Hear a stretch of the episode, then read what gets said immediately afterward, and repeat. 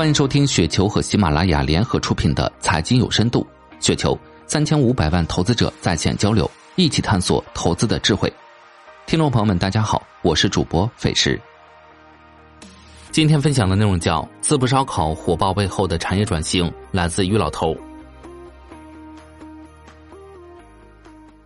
最近一个月来，淄博烧烤火出圈，迅速成为各路媒体和朋友圈中顶流中的顶流。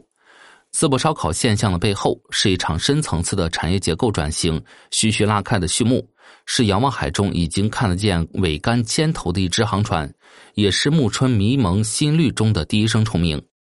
说到产业转型，就要跳到宏大叙事的范畴。宏观经济研究现在面临的问题就是：玻璃罐里养蛤蟆，前途光明，出路不大。但是要看清淄博烧烤背后的趋势。我们确实还是要回到宏观经济的宏大叙事的背景下。一已经走到极限的投资拉动型经济，从经济增长三驾马车的角度，一九七八年以来，中国 GDP 增长的来源都是消费和投资并举，投资成为宏观调控的核心。消费对 GDP 的带动作用相对稳定，投资的弹性相对比较大。世界金融危机之后的零九年，疫情中的二零年，投资都贡献了大部分的 GDP 增量。从一九七八年以来，消费和投资对 GDP 增长贡献度的中位数分别是百分之五十六点九和百分之四十一点一。从国际比较的角度看，中国投资对 GDP 的拉动地位是偏高的。欧美发达国家消费对于 GDP 增长的贡献度一般都在百分之八十左右。换一个角度，中国第三产业也就是服务业的占比相对也比较低。中国现在的产业结构是一个典型的生产型社会。生产型社会典型的特征就是投资对于 GDP 增长的贡献度偏高，投资主要带动制造业，因而第三产业的占比也相对较低。我们知道，如果不考虑进出口情况，一个国家的投资来自于储蓄，消费之后剩下的资金即为储蓄，储蓄的总量等于投资。问题是中间的杠杆，高储蓄必然带来高投资，但高储蓄不必然带来高杠杆。从储蓄变成投资要经过金融市场。如果储蓄直接参与股市增发，这属于直接融资，就没有杠杆；但如果经过银行，银行作为债务放大器，就会放大社会杠杆率。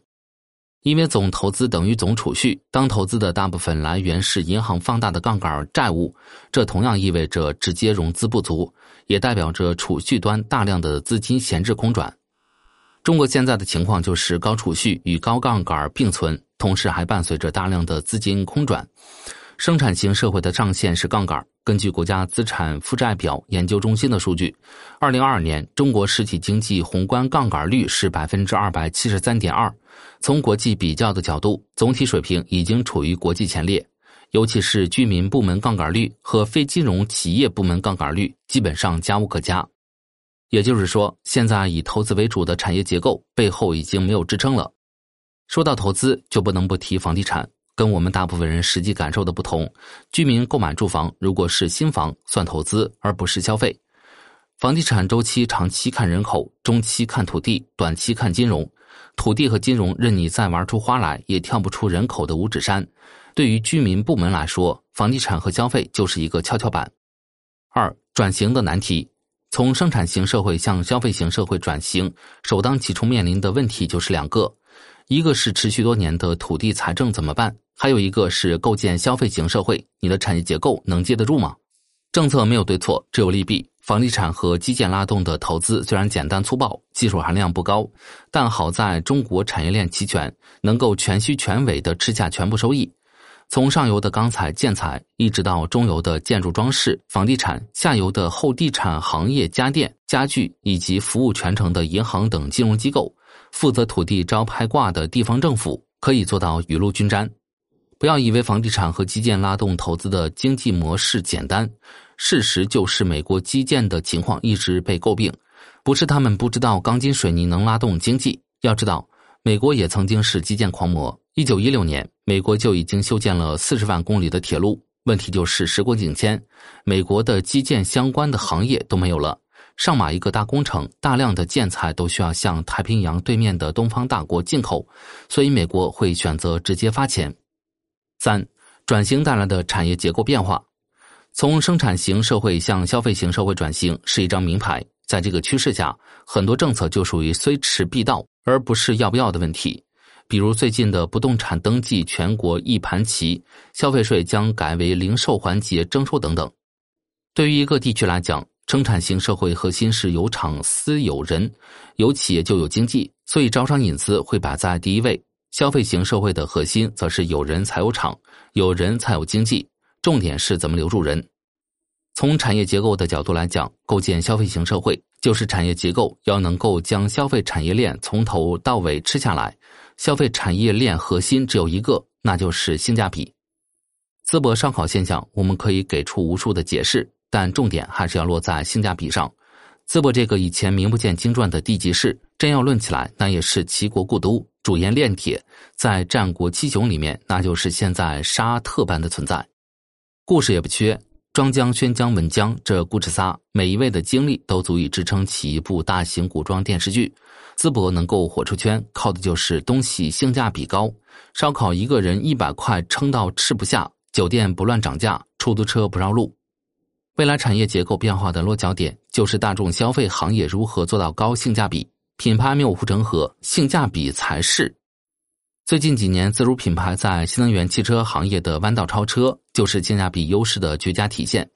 比亚迪九点九万的秦 PLUS DM-i。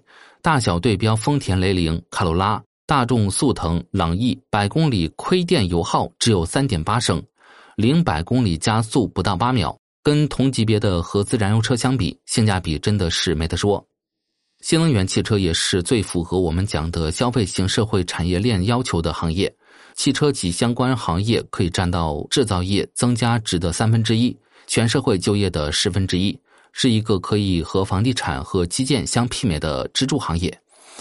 从上游零配件中价值量最大的三电系统，到中游整车组装，再到下游销售售后服务，中国拥有世界上最大、最齐全、最先进的新能源汽车产业链。不像燃油车，市场换技术三十多年了，自主品牌的市占率还没有超过一半。站在消费者而不是经济学家的角度上，汽车还是除了房地产之外第一大消费对象。中国消费型社会的未来，最终的落脚点就是汽车。最近十年来，中国汽车销量的高点是二零一七年两千八百九十四万辆，最近几年一直徘徊在两千六百万辆上下。行业的研究员对汽车销量的预期都是比较悲观的，认为我们的汽车消费已经进入饱和期，很难突破前期高点。实际中国的汽车销售还远远没有见顶，哪怕就是纯看燃油车，中国的汽车销售都还没有达到日本、欧洲、美国的水平。何况拉长看，新能源汽车的使用成本要大幅低于燃油车，所以中国理论上的汽车销量上限还要高于我们对燃油车的预算。当我们完成了从生产型社会向消费型社会的转型，也意味着汽车消费的上限也会被彻底打开。不仅仅是汽车，可选消费的大部分行业，比如电子产品、家电、轻工等行业，上升空间都会打开。